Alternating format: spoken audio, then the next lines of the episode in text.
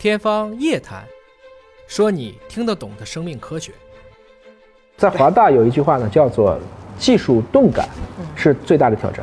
技术钝感是最大的挑战。对技术钝感，不敏感。嗯，二十岁时候，或者我们这么说吧，从出生开始讲，生下的时候遇到的科技理所当然。嗯，二十岁遇到的技术欣然尝试，四十岁遇到的技术半信半疑，六十岁遇到的技术异端邪说，我们老了。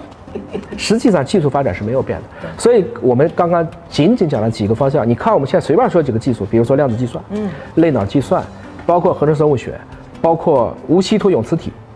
我们现在老是说我不出口稀土资源能控制住，不可能的，科技才能。我们看到俄罗斯不可能通过控制石油来控制全世界的能源走势，我们也不可能控制。如果有一天永磁体不用稀土了呢？